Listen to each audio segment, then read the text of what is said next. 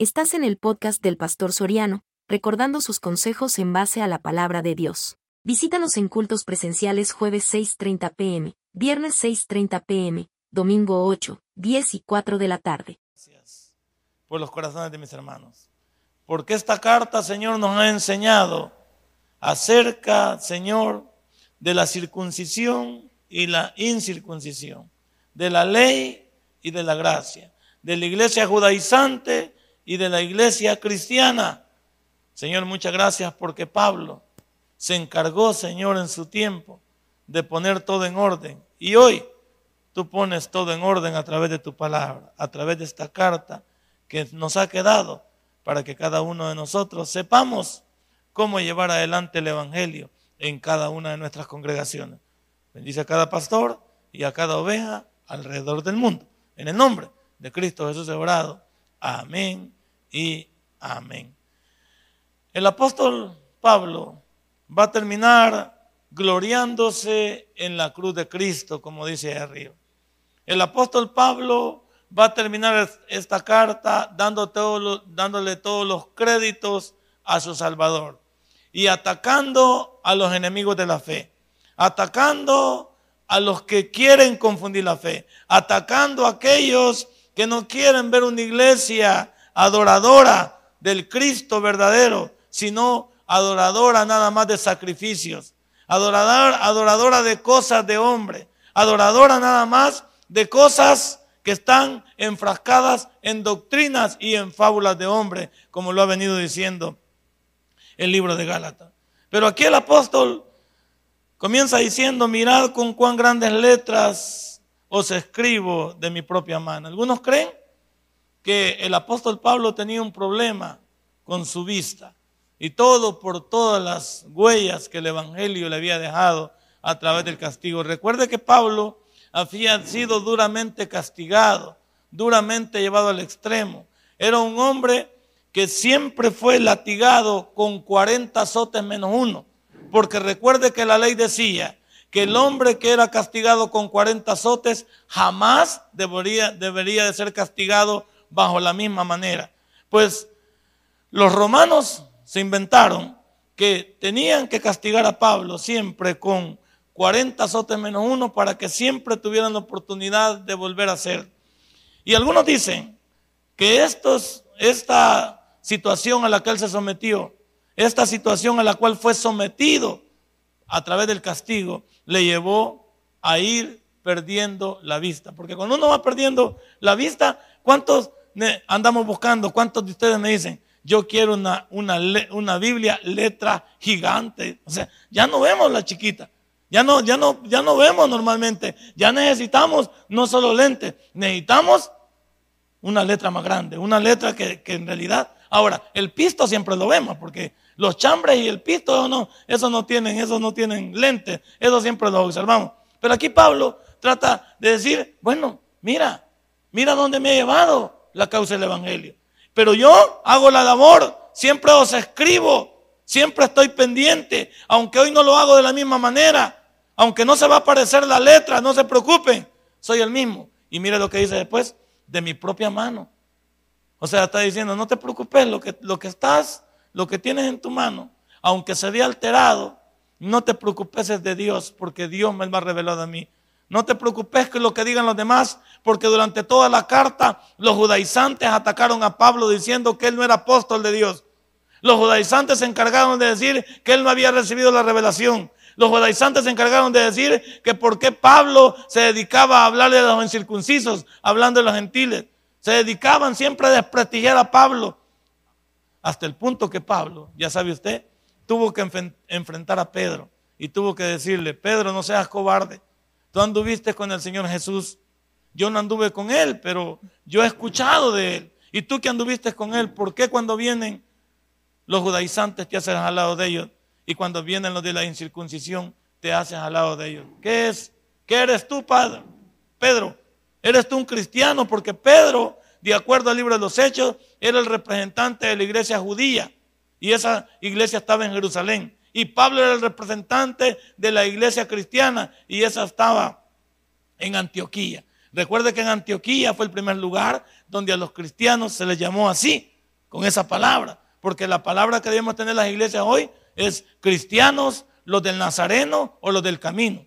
Pero nosotros hemos tenido que invertir una denominación para ser reconocidos. Pero esos son los tres nombres que el libro de los Hechos sostiene. Los del camino, los del Nazareno y los cristianos. Esos son los tres nombres con los que debíamos de ser conocidos. Pues Pedro guiaba a la iglesia judaizante. Y la iglesia judaizante era la iglesia judía que quería que los gentiles que se convertían al cristianismo tuvieran también que guardar la ley, tuvieran que guardar también las, las fiestas, tuvieran que circuncidarse. Y Pablo tiene que decirle, ¿y por qué? Si ellos no son judíos. ¿Y por qué lo van a hacer? Si la ley no fue dada para ellos. ¿Y por qué lo van a hacer si la fiesta no fue dada para ellos? ¿Y por qué lo van a hacer si, los sacrificios también lo tienen que ir? ¿Y por qué se van a circuncidar? ¿Cómo vas a creer que a esta edad, a una edad adulta, vas a circuncidar a todo eso? Los vas a terminar matando. Vas a terminarles haciendo daño. No seas, no seas así, incrédulo. Pedro le dice Pablo, tú tienes que prácticamente entender que el evangelio que dejó Jesucristo no es un evangelio complicado. Y por eso él les tiene que decir, no se preocupe de lo que ven, yo mismo lo he escrito con mi propia mano. Y luego dice, todos los que quieren agradar en la carne, estos os obligan a, que os circuncidéis. Ahí está. Los judaizantes estaban allí. Fíjense, ya lo dijimos al inicio y lo dijimos a la mitad de la carta. Los judaizantes decían que sí estaba bien venir a Cristo, pero tenía que guardar la ley. Entonces estamos lo mismo que la religión.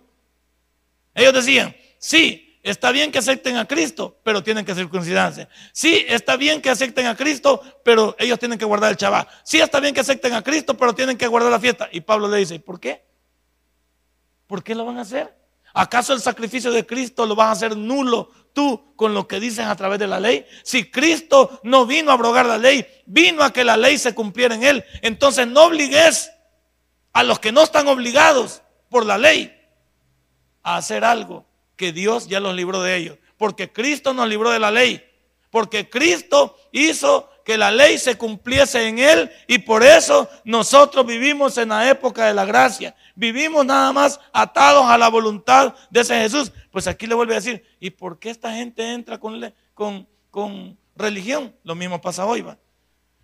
Veamos un par de religiones. La Iglesia Católica dice que, que Cristo es suficiente, pero le agregan a la Virgen María le agregan a los santos, le agregan al Papa, agregan las indulgencias. Veamos a los testigos de Jehová. Sí dicen Cristo, pero agregan la atalaya, los escritos de Russell. Y entonces, los mormones, sí está bien Cristo, pero agregan los escritos del señor eh, Joseph Smith, la perla de gran precio, el libro del mormón. Y entonces, o sea, cuando tú dices Cristo y algo más, significa que el sacrificio de Cristo no fue suficiente. Por eso y mira lo lindo para poder explicártelo bien. ¿Por qué crees que nuestro Dios les escondió el templo a los judíos? Los judíos ahorita no sacrifican. Tienen para sacrificar, si usted quiere, el cordero limpio, el cordero mejor de los corderos. Tienen los instrumentos, tienen los rabinos, pero no tienen el templo, que es lo máximo para ellos. Y al no tener el templo, ellos no pueden sacrificar. Y te voy a explicar. Si ellos tuvieran el tiempo, el templo, harían el sacrificio. Pero al hacer el sacrificio, entonces significa que lo que Cristo vino a hacer no fue suficiente. Entonces por eso Él les ha escondido el templo. Y algunos teólogos dicen, y algunos conocedores dicen, que el templo se los ha guardado debajo de una mezquita, como para que no se puedan meter a pelear con sus hermanos, los otros que están, los hijos de Ismael, que están peleados, ¿para qué? Para que no se levante una guerra. Entonces no pueden meterse a querer descubrir ese templo y volver a edificarlo porque está debajo de una mezquita. ¿Por qué lo ha hecho Dios? Porque si ellos tuvieran el templo, ellos podrían sacrificar y entonces ellos están ahorita en el Antiguo Testamento porque para ellos Jesús no ha venido. Para ellos su Mesías no ha venido. Y aunque Jesús fue un buen profeta, fue un buen hombre de Dios, ellos, para ellos Él no es su Mesías. Porque si Él fuera su Mesías, significa que aceptan que mataron a su Mesías. Por eso cuando nosotros damos una materia de profecía 1 y profecía 2, eso comienza con el siglo venidero. El presente siglo, perdón. Y el presente siglo comenzó con el rechazo de los judíos de su Salvador. Y eso es lo que castiga al pueblo de Israel para pasar por la tribulación. Y eso es lo que nos beneficia a nosotros, que a los suyos vino y los suyos no lo recibieron. Más a todos los que le recibieron, a los que creen en su nombre, les dio potestad de ser hechos hijos de Dios. Por eso nosotros no pasaremos por la tribulación. Porque nunca hemos visto al Mesías, pero le hemos creído por fe. Por eso seremos levantados en el arrebatamiento y llevados al cielo para el tribunal de Cristo y llevados también para casarnos con Él en la boda del Cordero. Mientras aquí en la tierra Israel tiene que pasar, porque su castigo de pasar por, por la gran tribulación es el rechazo de su Mesías. El rechazo de su Mesías. Con eso presentamos esa más linda materia de profecía 1 y 2, el presente siglo. Y el presente siglo comienza con el rechazo de los judíos de su Mesías. Entonces Pablo dice aquí, señores, ya no escuchen a estos locos. Todos los que quieran agradar en la carne, estos os obligan a que circuncidéis. Hay gente que piensa que puede agradar a Dios con, con su cuerpo y nadie puede hacerlo. Martín Lutero, dice la, dice la biografía de Martín Lutero, que Martín Lutero madrugaba a darse con un látigo en la carne porque la consideraba sucia. Los escalones del monasterio donde él estaba los recorría de rodillas, terminaba ensangrentado, hasta que Pablo llegó a Romanos 1.16. ¿Quiere leerlo conmigo? Cuando Pablo llegó a Romanos 1.16, él entendió que no había que hacer nada más que poner atención a lo que Jesús dice. Mire lo que dice. Porque no me avergüenzo del Evangelio porque es poder de Dios para salvación a todo aquel que cree. Al judío primeramente y también al griego. Porque en el Evangelio la justicia de Dios se revela por la ley, por perdón, por fe y para fe, como está escrito, mas el justo por la fe. Y entonces Martín Lutero terminó diciendo, ¿y entonces por qué estoy haciendo esta locura yo? ¿Por qué estoy haciendo todo esto? Si ya mi Jesús murió por mí. Si ya mi Jesús me sustituyó en la cruz de Calvario. Si ya mi Jesús hizo todo por mí. ¿Por qué estoy con esta locura yo? Y eso es lo que, lo que las diferentes iglesias que están basadas en leyes humanas quieren hacer. Eso es lo que hacen en la Semana Santa. Hacen que la gente camine descalza en pleno sol. Hacen que camine de rodillas.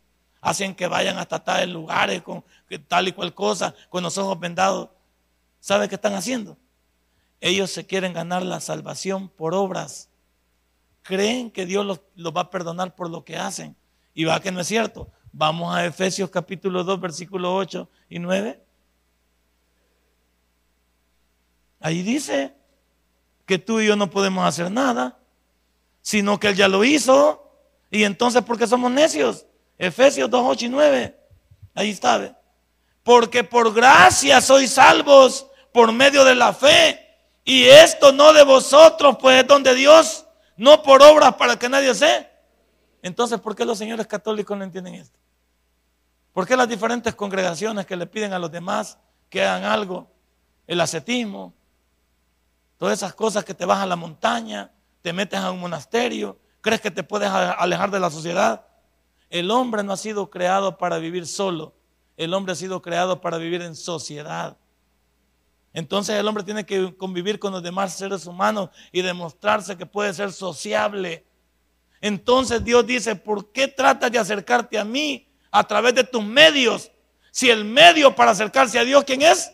Jesucristo es el medio y no hay otro nombre debajo del cielo dado a los hombres en quien podamos ser salvos. Hechos capítulo 4, versículo 12. Y no hay otro mediador entre Dios y los hombres que Cristo hecho hombre. Entonces, por favor, Pablo no estaba equivocado al volver a amonestar al, final de la carta y decirle, hey, no se preocupen de los que quieren agradar a la carne. No se preocupen de los que se quieren exhibir. ¿Y todo por qué? Porque el judío, el escriba, el fariseo, el saduceo, cuando andaban ayunando, ¿cómo amanecían? No se lavaban la cara, no se bañaban y salían a la calle para que todos dijeran, ve, anda ayunando. Como usted, usted cuando anda ayunando no, no lo ande publicando. Si le invitan a usted a, comer, no diga, este, es que estoy ayunando. Diga, no, simplemente no. No tiene la gente necesitada de saber que lo que anda haciendo, el sacrificio en que anda usted. No tiene necesidad de usted que lo publique. Usted anda en su propio sacrificio. Y estos salían a la calle. Y por eso la Biblia dice que aquel que nos ve en secreto nos va a recompensar en, en público. Usted no necesita hacer ningún espectáculo. Y hay gente que hace de la religión, pero ya dije religión. Volvamos otra vez a la definición de religión para entender lo que Pablo decía. Religión es el conjunto de reglas que el hombre ha creado para acercarse. La torre de Babel. ¿Qué hicieron en la torre de Babel? Querían llegar a Dios construyendo. Y Dios dijo, voy a ir porque estos locos van a seguir, pero son por gusto, pues, porque no van a poder llegar. Pues. Lo que les voy a evitar es, les voy a mandar a un ñañito, les voy a evitar la fatiga. Pues. Les voy a confundir las lenguas y los voy a mandar para abajo. Porque no pueden llegar. Ellos construyeron, dice, vamos a llegar donde Dios. ¿Cómo que vamos a llegar? ¿Cómo que vamos a llegar? ¿Cómo que fuera tan fácil? La verdad es que hoy en día conocemos que a través de Jesús es que podemos llegar. Y por eso Pablo dice, todos los que quieren agradar en la carne, estos os obligan a que los circuncidéis solamente para no padecer persecución a causa de la cruz de Cristo. ¿Sabe qué es lo que hacían? De acuerdo a este texto, la élite de los escribas, los fariseos y los saduceos estaban aliados con los romanos. Entonces al estar aliados con los romanos, ellos tenían un plus con ellos. O sea, es como que me, me alieno con ellos. ¿Qué habían hecho con los griegos? Por eso es que los saduceos eran diferentes a los, a los fariseos. En la época de los griegos, los saduceos, que es la élite sacerdotal y la élite económica, de los israelíes, de los judíos, se habían alienado. ¿Qué habían hecho ellos? Ya se habían hecho prácticamente griegos.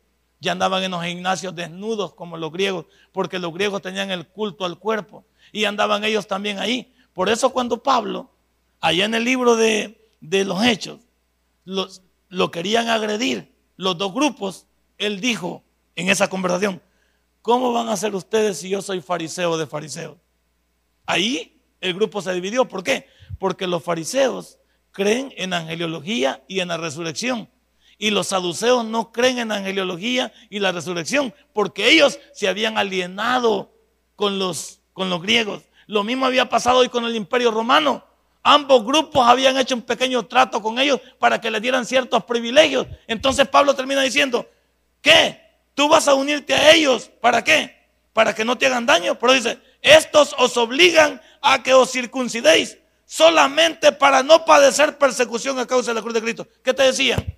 Si tú niegas a Jesús, te dejamos vivo. Si niegas que Jesús era Dios, te dejamos vivo. Y como los judíos estaban involucrados en haber matado a su maestro, no lo mataron ellos físicamente, pero ellos fueron el poder intelectual detrás de Roma. Ellos no lo podían matar porque Roma era el imperio del momento. Entonces lo que tenían que ejecutar a Jesús eran los romanos. Pero ¿quién estuvo detrás de, todo, de toda la causa? Los judíos. Entonces cuando les dicen así es, como ellos no creían en Jesús, entonces lo comienzan a decir, nieguen a Jesús y los dejamos vivos. Entonces Pablo les dice, no se acerquen esos locos que andan diciendo que vendan su fe. Los que somos cristianos, si alguien nos invita a renunciar a nuestra fe, la respuesta es, si quieres, mátame pero no renuncio a mi Jesús. No renuncio a mi Salvador. ¿O cómo morían los, nuestros antepasados? Los que murieron en el Coliseo, destrozados por los, por los, ¿cómo se llama? Por los leones, los gladiadores. De, los pusieron el Nerón, semejante loco, ese César soviético que hubo, se inventó que tenía que quemar a Roma y dijo que le echó el muerto a los judíos y los puso de antorcha para iluminar Roma, imagínense. Pero esta gente estaba envuelta en una bola de fuego y estaba cantándole a Dios, alabando a Dios, glorificando. Y usted con una pruebita casi chilla y se hunde. Y esta gente que lo perdió todo. Mucha gente que vivió abajo de la tierra en catacumbas, nunca salió a la superficie, ahí murieron y entregaron su vida. ¿Por qué la entregaron? Por Jesús. Y nosotros nos consideramos que estamos sufriendo. ¿Qué sufrimos nosotros? Lo único que nos dicen a nosotros que es cristianitos, tobistas, mañosos, ladrones. pero, ¿Y eso qué daño nos hace? Ahí pasa la gente a mí, hay veces cuando estamos todos yo ahí afuera, hay veces, y me, me, clarifican con la camisa que a veces tiene ahí, o una corbata que dice pastor del tabernáculo, adiós mañosa, y me gritan cuando pasan. Tobista, y me gritan también, tobista, y se van cobardes porque ni siquiera se paran. Pero, ¿y eso qué me quita? Que me digan tobista, que me digan cristiano, que me digan mañoso. ¿Y eso qué me quita? Nada. Esa gente perdió sus propiedades, mataron a sus hijos. Recuerda que llegó un momento que incluso a sus hijos los estrellaban contra las rocas para que no les sirvieran, no les sirvieran de estorbo, porque las mujeres con niños y embarazadas eran personas que retrasaban la caravana. Imagínense a lo que llegaron, a abrir incluso los vientres de las embarazadas para que muriera el niño y murieran ellas. Y a los niños agarrarlos de unas piernas, de unas piernitas y estrellarlos contra la roca. ¿Y sabe por qué hacían eso ellos? Para ganarles la moral. Y usted me va a decir que nosotros sufrimos. Y usted me va a decir que nosotros la pasamos mal. Por eso Pablo los ataca y le dice, no se dejen dar carreta por todo eso que quieren agradar la carne. Estos os obligan a que circuncidéis solamente para, para no padecer la persecución a causa de la cruz de Cristo. O sea, para negar la fe. Usted no tiene que negar su fe. Es cristiano. Para la honra y gloria de Dios, diga. Ahora, si le faltan 10 para el peso, mejor no diga nada todavía, mientras se compone. Pero si usted es un cristiano verdadero, nacido de nuevo, dígalo. Usted es cristiano para la honra y la gloria de Dios. Y estoy para servirle. Sí, pero algunos de nosotros, usted es cristiano. Eh, yo voy al tabernáculo de Merliot. No le han preguntado si viene al tabernáculo de Merliot. Porque el tabernáculo de Merliot, como el tabernáculo central, es un nombre comercial. Es una denominación. Pero nosotros somos hijos de Dios, cristianos, redimidos con la sangre de Cristo. Y todos los cristianos son todos alrededor del mundo que han abrazado la fe y han recibido a Jesús como nuestro Salvador personal todos ellos somos miembros de un solo cuerpo. Entonces la denominación está. Si nosotros somos iguales que las asambleas de Dios, la misión americana, el nazareno, los tapaditos, ¿cómo se llama? Los pentecostales. Si lo que nos divide nada más es que el bautismo del Espíritu Santo, hablar en lenguas, cantar demasiado, predicar poquito, que hago, eh, pongo manos, que exorcismo, bueno, todas esas cosas. Pero ¿en qué, no, ¿en qué nos desfavorece? En nada. Ahora, cuidadito. Los mormones no son hermanos netos. No andan diciendo los mormones hermanos. No le andan diciendo hermanos a los testigos de Jehová, ni a los católicos. El pastor general les dice hermanos porque él se quiere hacer simpático. Pues. Está bien, porque no quiere caerle mal, porque ahí pescamos, porque ahí vamos, entonces no queremos de enemigos. Pero la mera neta, no, ellos no son nuestros hermanos. No les demos carreta. Porque cuando usted le dice hermano a él, le está dando carreta y él piensa, dice, ya somos hermanos. ¿Cuál zapato? No somos hermanos, no. No, no. Juntos pero no revueltos. Entonces no, no somos hermanos. Ni somos hermanos de los gnósticos. Ni de la cama Serajén. Ni de los chinitos, Funchu, Panchu y, y no, eh, Yu y, y Bruce Lee. No, tampoco. Nosotros no somos hermanos de todos esos. Los hermanos en Cristo son aquellos redimidos con la sangre de Jesús, el que murió en la cruz de Calvario y resucitó al tercer día. Esos somos los hermanos. Así es que no me le dé carreta a los demás, ni se dé carreta a usted mismo también. Así es que no le den de hermano a cualquiera. Y por eso Jesús dijo, hermano es aquel que hace la voluntad de mi Padre que está en los cielos. Ahora mire el 13. Porque ni aún los mismos que se circuncidan guardan la ley. Así es. Parémonos ahí. Lo que está diciendo Pablo aquí es, ni aún los que recibieron la ley nunca la han podido cumplir. ¿O quién ha podido cumplir los diez mandamientos? Ahora voy a decir algo. Hermanito, ponme atención. Tú que te estás durmiendo ahí. Levanta el que está durmiendo, por favor. Antes de que saque la campanita aquí. Estos hermanos que vienen. Esta es la de tres patines que tengo ahí para los que duermen. Hermano, ¿cómo vas a creer? Dime tú. Y vamos a ponerlo clarito. Porque este versículo me lo lleva a hacerlo así. Nadie, los judíos han sido los receptores de la palabra de Dios. Los diez mandamientos fueron para los judíos, para el pueblo de Dios. Por eso el Antiguo Testamento habla de un solo pueblo, el judío, el pueblo natural de Dios. Entonces la ley fue dado para ellos, pero nadie, ni el judío más pintado, ni Aarón, ni Moisés, ni José, ni Daniel, ni David, peor, ni Salomón, peor todavía, ninguno de ellos guardó la ley. Y te voy a explicar por qué. Porque si ellos pudieran haber guardado los diez mandamientos, alguno de ellos, te voy a decir esto, ¿por qué bendito Jesús vino a morir en la cruz del Calvario? Si alguien podía guardar los diez mandamientos, ese tenía que decir, yo soy el que libero a todo el pueblo, porque yo he podido cumplir la ley. Él vino a morir en la cruz del Calvario porque nadie podía cumplir la ley, porque eran los diez mandamientos o ninguno. No es nueve y medio, ocho y medio, siete y medio. Y, lo peor es que los diez mandamientos se resumen en dos. Amarás a tu Dios con todo tu corazón, con todo tu alma, con todo tu cuerpo y con todo tu ser. Y a tu prójimo. ¿Y por qué crees que en tu prójimo a ti mismo relaciona también? ¿Por qué? Porque cuando le quitas la mujer al prójimo, lo estás dañando. Cuando le robas al prójimo, lo estás dañando. Cuando calumnias al prójimo, lo estás dañando. Cuando piensas mal en contra del prójimo, lo estás dañando. Entonces, ¿quién cumple los diez mandamientos? Si alguien aquí cumple los diez mandamientos, levántese y váyase para su casa. Y ya no vaya a ninguna iglesia. Porque usted está ya abuela. Usted no necesita estar aquí. Aquí estamos todos aquellos que estamos en una reparación continua.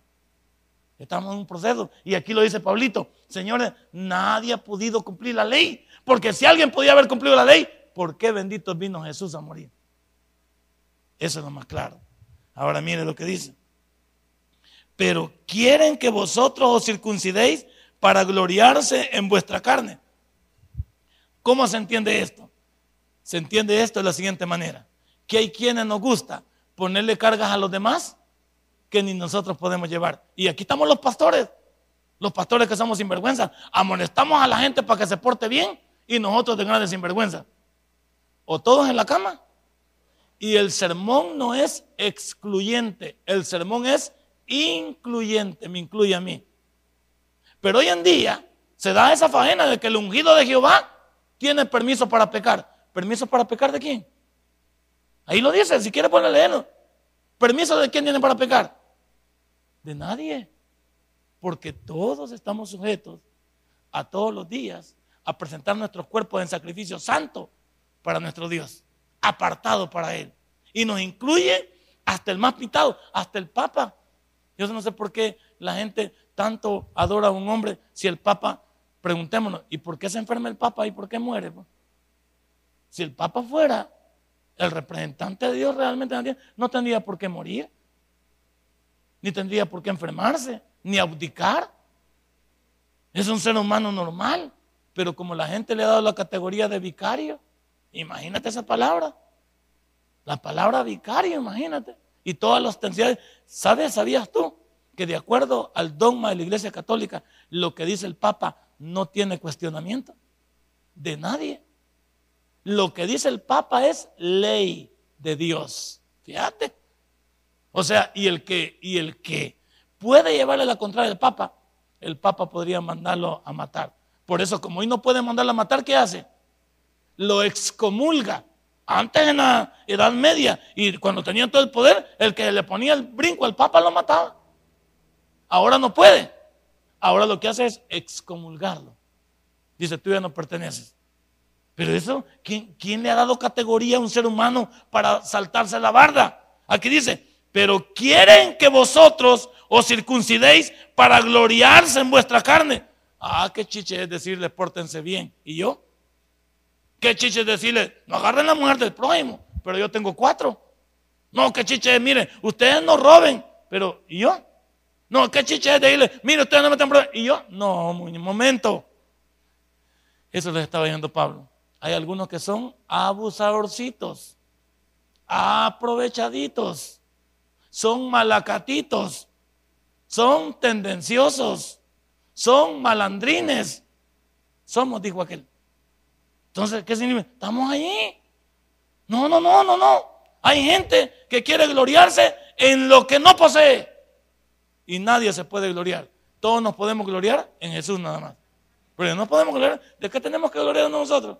De nada, si todos los días pecamos. No me quede viendo mal, que aquí estamos leyendo la Biblia. No, estoy, no me estoy viendo a mí. Mire el 14. Pero lejos esté, aquí está Pablito, va. Pero lejos esté de mí gloriarme, sino en la cruz de nuestro Señor Jesucristo. Pablo dice, para esa gente que siempre nos andamos diciendo, hay gente hasta dentro del Evangelio que nos creemos importantes. hay, hay gente en el Evangelio que cree que es más importante que Jesucristo. Hay gente que cree que le hace un favor al Evangelio. Hay gente que cree que sin ellos no podía existir el Evangelio. Hay gente que cree que a ellos se debe a que el Evangelio sea lo que hoy es. Momentito, papá. Momentito. Nosotros somos instrumentos en las manos de Dios. Eso es lo que somos. instrumentos en las manos de Dios. ¿Y toda la gloria, ¿quién se la lleva? Mi Señor. Él se lleva toda la gloria. No, ¿por qué? Hay gente que, hay evangélicos, líderes, pastores, diáconos, apóstoles, lo que usted quiera, que padecen de qué? Padecen de que son la última Coca-Cola del desierto. Que piensan que sin ellos el globo terráqueo se va a venir para abajo. Que creen que ellos sostienen a la tierra y sostienen todo. Un momento. Ahí lo dice Pablito. Y no me diga que Pablito no tenía de qué gloriarse. De acuerdo a muchos teólogos, el tercer protagonista del Nuevo Testamento es Pablo. El primero es Jesucristo, el segundo es el Espíritu Santo y después es Pablito. Ni Pedro. Y vaya que cuántos libros escribió Pablo del Nuevo Testamento. 14. Si escribió Hebreos. ¿Y cuántos libros son? 27. Hay algunas hermanas que me quedan viendo. ¿Y cuántos son vos? Son 27, hermanos. Son están durmiendo, pero aquí vamos a ver la campanita. Entonces, son 27 libros. Y si Pablo escribió 14, escribió la mitad más uno. Por eso Pablito es el mejor del Nuevo Testamento. Hombre, no ha existido uno como Pablo. Y no se le puso al brinco al mero Pedro. Que Pedro dice a la iglesia católica que es el primer papa. Entonces, ¿por qué un ser humano mortal como, como Pablo lo regañó? Y le dijo, ¿cómo le dijo? Ah, no le hemos leído, de ahí lo leímos. Hipócrita le dijo. Así le dijo, hipócrita. Imagínese que yo le digo hipócrita a usted, ya no viene mañana. El pastor me llamó hipócrita. Ay, ese hombre, ese hombre es pedrada y es ofensivo. Me llamó hipócrita. Imagínese, Pablo le dijo hipócrita a Pedro, al primer papa, le dijo hipócrita. Al hombre que representa a Dios, según ellos, al primero, al, que depositó las llaves, según el depositario de las llaves. Y Pablo le dijo, tú eres un hipócrita. Porque cuando vienen uno te haces al lado de ellos, cuando vienen el otro, definite. ¿Y, qué, dijo, qué dijo Pedro? Calladito es más bonito. Nada dijo. Y vaya que Pablito está definido en la teología como uno chiquitito, pero picoso. Porque hay veces lo, lo, bonito y lo bueno vienen frascos para darnos casaca también, ¿va? pero está bien. No te enojes, Leonor, si Dios no es que todos los chiquitos son más grandes que vos. Entonces, imagínense, Pablito era chiquito pero picoso, era bravo. Pablito tenía carácter, ese, era un tipo que no se dejaba. Era un tipo que ponía las cosas en su puesto, por todas las iglesias, a Corinto, a Galacia, a Tesalónica. ¿A quién no le habló? Amonestó a Timoteo, amonestó a Tito, amonestó a Pafrodito. ¿A quién me agarró de base? A Bernabé, al, al, Juan, al, Juan, ¿sí? ¿Cómo se llama este? Juan, Juan Marcos. A ese le dijo, vos sos un cobarde, porque vamos a, vamos a los viajes y vos en un viaje de esos se quiso regresar y se regresó. Y le dijo a Bernabé, la otra vez nos traemos a tu primo, este primo enfermo que trae vos, que a mitad de camino se regresa. Ese bicho no lo volvemos a llevar a los viajes. Y ahí fue donde se enojó Bernabé y le dijo, pero es mi primo. Bueno, si querés irte con él, andate también. Ahí la amistad de Pablo y de, y de Bernabé se rompió. Pablo no andaba con, ramitas de que se van a poner así, ya no van a venir, ya no van a seguir. Pablo no andaba con esas cosas. No es como hoy que hay que ir a los hermanos, písanlo, hermano. Hermano de abrazo y de beso. Y andar ahí, que, y andamos. No, Pablo no era así. Pablo era tuya o mía. Él le llamaba al pecado pecado y no andaba con cosas. Pero hoy, hoy a la gente hay que tratar, se ha fijado las iglesias de hoy, que hay algunas iglesias que son bien sentimentales. Hermanos que son bien, ¿cómo se llama? Bien sensibles. En el mundo, como nos hacían pedazos. Y cuando viene a la iglesia, no puede escuchar a Chif porque, ay, qué gran cosa que se pone. Semejante plebe en la calle, semejante degenerado en el mundo semejante pedófilo, violador, y, viene a la iglesia y, se la lleva de que, ay, no mata una mosca. Pues si en la foto sí, pero ¿cuál es el pasado que hemos dejado? Pablo dice, no, señores, yo me glorío nada más en el Señor, porque Él es la fuente de todo lo que yo tengo. Y ya te dije, Pablo era un tipo, y lee, lee. Pablo era un tipo que no andaba por las ramas. Era un tipo que le llamaba a las cosas como son, no es como hoy que queremos ser simpáticos con la gente, porque la gente se va a ir. Y por eso Jesús les dijo, va, Eh, ya se acuerda eh, Pedro como era bien hipócrita, medio hipócrita. ¿Qué le dijo a Jesús una vez? Que Jesús estaba atacando. Le digo, Señor, vení, te voy a dar un consejo. El Pedro aconsejando a Jesús. Señor, no les hables así golpeados porque se van a ir. Y viene el Señor y le dice, bueno, ¿se quieren ir ustedes primero? Váyanse. Y ahí le cayó el 20, el 20 del dólar que le hacía falta a Pedro. Y le digo, ¿y a quién iremos si solo tú tienes palabras de vida? Y a otros que les digo, ustedes están aquí, les digo, ¿por qué les digo? Porque les doy de comer. Y no les doy de comer, no vienen. Algunos que vienen a la iglesia por milagros, vienen porque hay, hay veces gente que viene aquí a la iglesia, que viene antes del culto y me dice, vengo a que me dé una, una canasta básica, porque no tengo para comer. Y le digo, ¿y dónde se congrega usted? Como son mentirosos, en la central. Bueno, vaya a la central, ahí hay un muchacho que se llama José Luis y él lo puede tener. Si usted se congrega allá, ya le van a dar. No, es que el Señor me dijo que aquí me bajara y que usted me iba a ayudar. Y entonces cuando yo recibo esa orden, le digo yo, ah, vaya, a usted le habló el Señor que se bajar aquí y que él y que él y que yo le iba a atender, sí. Pero fíjese que el Señor no me habló que usted iba a venir, ni me dio su nombre. No me dijo nada. Si el Señor mañana me dice que usted va a venir y me da su nombre, yo la pongo en agenda para recibir. Pero no me venga con esas cosas. A mí no me apantalla nadie. Y le digo todavía, bueno, ¿le podemos ayudar si se queda el culto? No tengo tiempo. Ah, vaya, no tiene tiempo para caerse al Señor. Pero sí quiere la bendición del Señor. Que le vaya muy bien. Ah, y malcriado. No, si no soy malcriado. No estoy diciendo que se quede al culto, pues. Y no quiere quedarse porque está ocupado. ¿Y ocupado en qué? Es que la gente quiere nada más las cosas materiales. O sea, quiere al que los milagros, pero el que hace los milagros a ese no lo quiere. Cualquier parecido es pura coincidencia. Pero lejos esté de mí gloriarme, sino en la cruz de nuestro Señor Jesucristo, porque en el mundo me he crucificado a mí y yo al mundo. ¿Qué dice Pablo? Por eso yo he renunciado al mundo. Por eso para mí el vivir es Cristo y el morir es. Si yo no, el mundo lo. Y dijo Pablo una vez: el mundo lo tengo por. No, pero la palabra ya es estiércol. La palabra ya es estiércol. ¿Y qué es estiércol? Es lo nauseabundo, es lo, lo, eso olor fétido. Yo tengo eso por cosas que no me importan. Pablo sabía. ¿Qué, ¿Qué, comparación tiene nuestro Dios con cualquier cosa? Nuestro Dios no tiene comparación con nada. nuestro Dios no, no lo abandonemos por una mujer. No lo abandonemos por la fama. No lo abandonemos por el dinero. No lo abandonemos ni por una enfermedad. ¿O no estaba enfermo Pablo? Y una vez le digo al Señor, va, Señor, ayúdame con este problema. ¿Y qué le digo al Señor? ¿Y cómo se quedó Pablito? Calladito te ves más bonito, le digo. Así que no digas nada mejor. Así jorobadito, un poquito choquito, pero son mi hijo. No te preocupes. De todos modos, tú estás escrito en la historia como hijo mío. Y luego dice, y a todos, ah no, porque en Cristo Jesús, vaya, ni la circuncisión vale nada, ni la incircuncisión, sino una nueva creación. ¿Qué versículo está metido ahí? Mande, mande. Según de Corintios 5, 17. De modo que si alguno está en Cristo, nueva criatura es. Las cosas viejas han pasado y todas son hechas. O sea que no importa judío ni griego. No importa judío ni gentil. No, no importa, no importa incircunciso con circuncidado. Los dos bajo la sangre de Cristo cabemos en el mismo plato.